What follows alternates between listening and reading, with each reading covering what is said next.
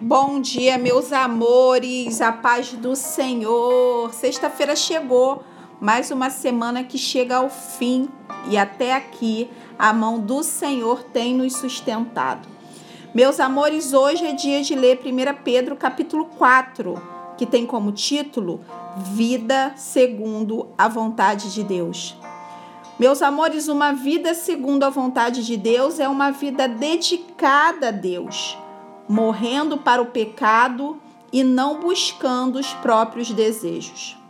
No passado, desperdiçamos muito tempo praticando nossos próprios desejos. A palavra do Senhor para essa manhã é: chega. Não passaremos o resto da nossa vida buscando satisfazer os desejos da nossa carne, e sim buscando fazer a vontade de Deus. Amém? O fim de todas as coisas está próximo, portanto, sejam sensatos e disciplinados em suas orações.